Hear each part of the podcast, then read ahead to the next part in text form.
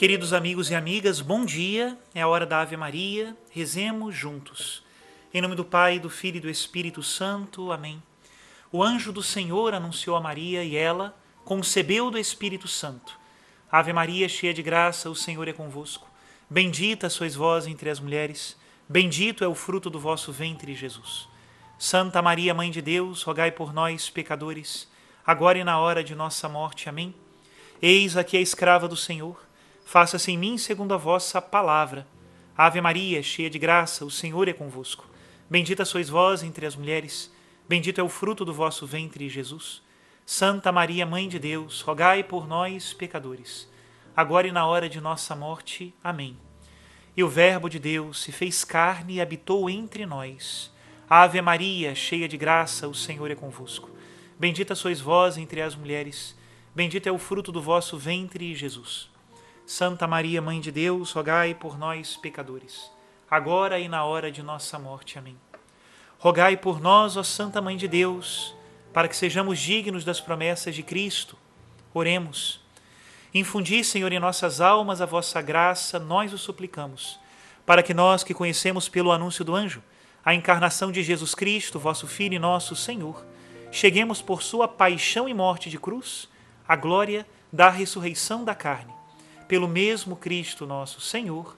Amém. Em nome do Pai, do Filho e do Espírito Santo. Amém. Queridos irmãos e irmãs, já é o quarto dia em que meditamos sobre o livro sobre as boas obras e a esmola de São Cipriano de Cartago, século III. A fé dos nossos primeiros pais da igreja é também a fé dos apóstolos. Hoje nós vamos falar sobre a caridade dos pais estende seus frutos aos filhos. Diz assim: Mas são muitos os filhos em casa, pode dizer, e a grande quantidade deles te impede de praticar largamente as boas obras. Todavia, por isso mesmo, por seres pai de muitos filhos, deves mais amplamente dar esmolas. São muitos aqueles pelos quais rogarás ao Senhor, são os pecados de muitos a serem resgatados são as consciências de muitos a serem purificadas, são as almas de muitos a serem libertadas.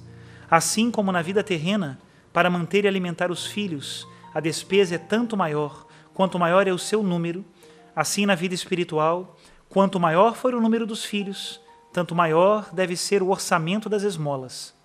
Jó oferecia numerosos sacrifícios pelos filhos. Qual o número dos filhos, tal era o número de vítimas oferecidas a Deus.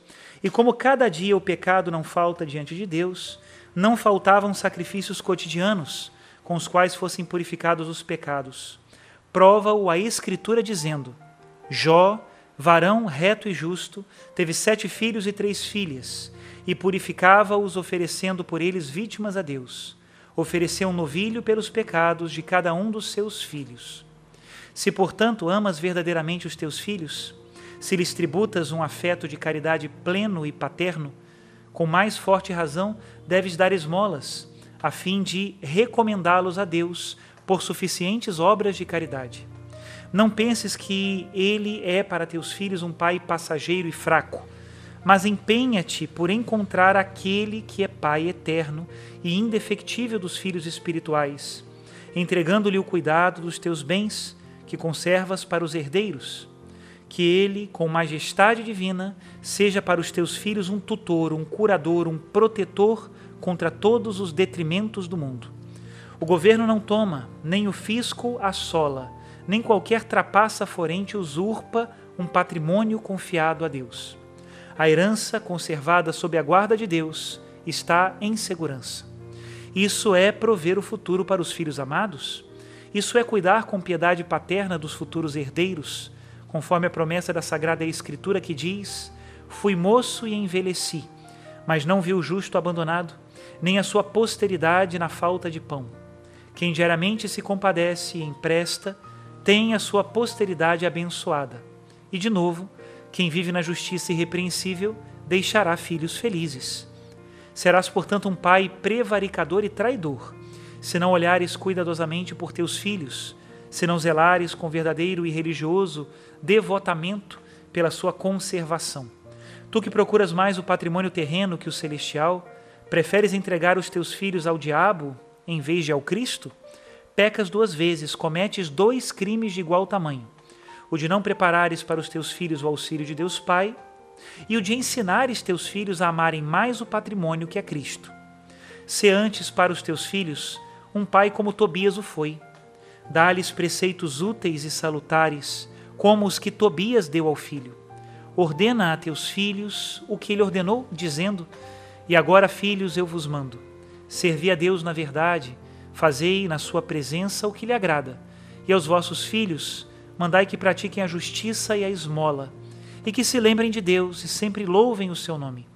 E de novo, em todos os dias de tua vida, ó filho, tenha Deus presente no pensamento e não transgridas os seus preceitos. Pratica a justiça em todos os dias de tua vida e não andes no caminho da iniquidade, porque se te conduzires conforme a verdade, tuas obras serão tomadas em consideração. Dos teus bens dá esmola e não desvies a tua face de nenhum pobre. Age assim e a face de Deus também não se desviará de ti. Na medida em que possuíres, filho, faze assim. Se tiveres grandes haveres, faze com eles mais esmolas. Se tiveres pouco, reparte mesmo este pouco. E não receis. Quando fazes esmola, preparas uma boa recompensa para ti, para o dia da necessidade, porque a esmola livra da morte e não deixa irmos às trevas. A esmola é um bem para todos que a praticam diante do Deus Supremo. A caridade perdura até a eternidade. Que espetáculo é este, irmãos caríssimos, cuja representação se realiza com Deus por espectador? Se um grande espetáculo de gladiadores dos pagãos se considera honrosa a presença dos procônsules e dos imperadores, e aqueles que oferecem o espetáculo aumentam os gastos e a pompa, a fim de poderem agradar as autoridades, quanto mais ilustre maior é a glória de ter a Deus e ao Cristo como espectadores do espetáculo.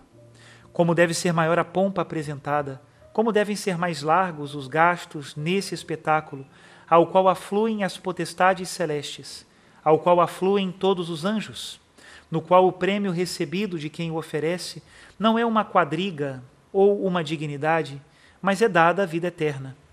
O que se ganha não é o vão e passageiro aplauso do povo, mas se recebe a recompensa eterna do reino celestial e para que mais se envergonhem os preguiçosos, os estéreis e os que, por cupidez do dinheiro, nada fazem pela obra da salvação, para que a vergonha da sua ignomínia e torpeza castigue mais fortemente a sua consciência impura, cada um coloque diante dos seus olhos o diabo com seus servos, isto é, com o povo da perdição e da morte, na cena seguinte. No dia do juízo, na presença do próprio Cristo que julga na balança da comparação, o diabo, em meio ao povo de Cristo, salta à frente para provocá-lo com estas palavras: Por estes, se vês comigo, eu nem recebi bofetadas, nem suportei açoites, nem tolerei a cruz, nem derramei sangue, nem redimi minha família com o preço da paixão e do sangue, mas também não lhes prometo o reino celeste, nem os restituo ao paraíso com a imortalidade readquirida. E para mim, quão preciosos, quão grandes e com quanto esforço e trabalho preparam espetáculos com pompa suntuosíssima, e isso com seus bens tendo sido empenhados ou vendidos. E se a representação não tiver sido bem sucedida, eles são expulsos com insultos e vaias, e não raro, eles quase são apedrejados pela fúria popular. Mostra, ó Cristo, os teus tais organizadores de espetáculo, os ricos, os que se apresentam como vultuosos haveres. Se na igreja que presides e observas, eles oferecem semelhante espetáculo com seus bens, tendo sido empenhados ou dispersos, ou melhor, tendo-os transferido para os tesouros celestiais, como possessão mudada para melhor, nestes meus espetáculos terrenos e passageiros, ninguém é alimentado, ninguém é vestido, ninguém é sustentado pelo conforto de alguma comida ou bebida tudo se desperdiça em meio à loucura de quem se apresenta e ao erro de quem assiste, numa pródiga e estúpida ilusão de prazeres enganadores. Lá, no teu espetáculo, tu és vendido e alimentado nos teus pobres. Tu prometes a vida eterna aos que são caridosos.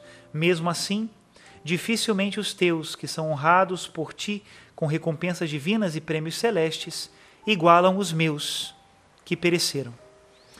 Que responderemos a isso, irmãos caríssimos? Com que justificativas nos defenderemos? Com que escusas desculparemos a mentalidade dos ricos, obscurecida por uma sacrílega esterilidade e por uma como que noite de trevas? Mesmo nas coisas pequenas, somos inferiores aos servos do diabo e não retribuímos a Cristo o resgate da paixão e do sangue. Ele nos deu os mandamentos, instituiu os seus servos sobre o que lhes conviria fazer, prometeu uma recompensa para os que dessem esmola, ameaçou os improdutivos com o suplício, proferiu a sua sentença, predisse o que haveria de julgar. Qual poderá ser a desculpa para o que falta? Qual a defesa para os improdutivos? Se o servo não fizer o que é ordenado, o Senhor fará o que ameaçou, dizendo: Quando vier o filho do homem na sua glória, em companhia dos anjos, sentar-se-á no trono de sua glória, e todas as nações se reunirão diante dele. E ele separará uns dos outros, como o pastor separa as ovelhas dos cabritos. Colocará as ovelhas à direita e os cabritos à esquerda. E então o rei dirá aos que se acharem à direita: Vinde, benditos do meu Pai, e tomai posse no reino que para vós está preparado desde o início do mundo. Com efeito, eu tive fome e me destes de comer. Tive sede e me destes de beber. Fui hóspede e me aconselhastes. Estive nu e me vestistes. Estive enfermo e me visitastes. Estive na prisão e me viestes ver. Responderão então os justos, dizendo: Senhor, quando te vimos com fome e te alimentamos, com sede e demos de beber? Quando te vimos hóspede e te acolhemos, nu e te vestimos? Quando enfim te vimos doente no cárcere e te visitamos? Então o rei, respondendo, lhe dirá: Na verdade vos digo, sempre que o fizestes a um dos mínimos dos meus irmãos, a mim fizeste. Então dirá aos da esquerda: Afastai-vos de mim, malditos, para o fogo eterno, que o meu Pai preparou para o diabo e os seus anjos. Pois tive fome e não me destes de comer, tive sede e não me destes de beber Fui hóspede e não me recebestes, estive nu e não me vestistes, estive doente no cárcere e não me visitastes. Então estes responderão dizendo: Senhor, quando te vimos passar fome ou sede, quando te vimos hóspede nu, doente ou no cárcere e não te servimos? E ele lhes responderá: Na verdade vos digo, sempre que não o fizestes a um desses mínimos, a mim é que o deixastes de fazer e estes irão para o fogo eterno, mas os justos para a vida eterna. Que mais nos poderia o Cristo dizer? Como poderia incitar mais as obras de nossa justiça e misericórdia, senão dizendo que é dado a Ele o que damos ao necessitado e ao pobre, e que é Ele o ofendido quando não damos ao necessitado e ao pobre? De fato, que aquele que não se comove com a face do irmão na igreja, comova-se com a contemplação do Cristo a quem não pensa na penúria e sofrimento do seu conservo, pense no Senhor, presente naquele a quem despreza. Até aqui a citação de São Cipriano de Cartago. A beleza do Cristo que assume o lugar dos pobres nos incentiva na caridade, que vejamos a Jesus e nele sirvamos os pobres, nossos irmãos e irmãs. Que Deus abençoe a todos em nome do Pai, do Filho e do Espírito Santo. Amém.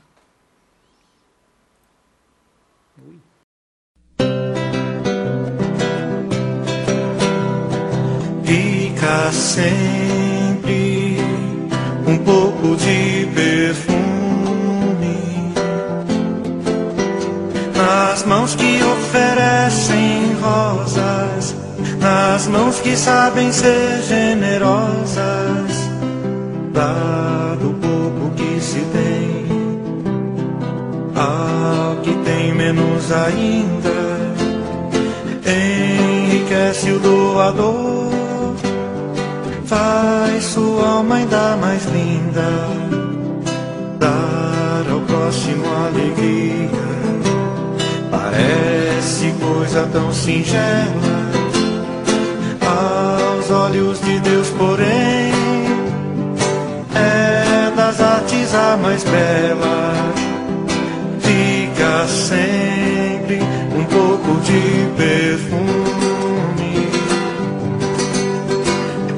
mãos que oferecem rosas, nas mãos que sabem ser generosas, dar ao próximo alegria. Parece coisa tão singela aos olhos de Deus, porém é das artes a mais bela. Fica sempre um pouco de perfume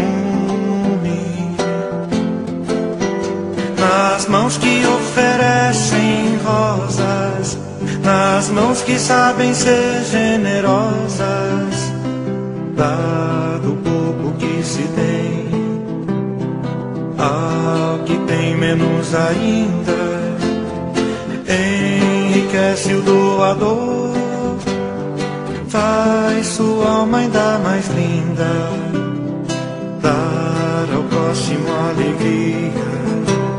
Parece coisa tão singela.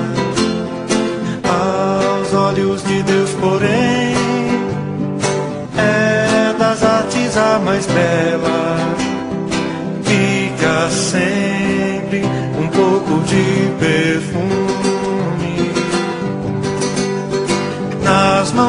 Oferecem rosas, nas mãos que sabem ser generosas ao próximo alegria. Parece coisa tão singela aos olhos de Deus, porém é das artes a mais bela. Fica sempre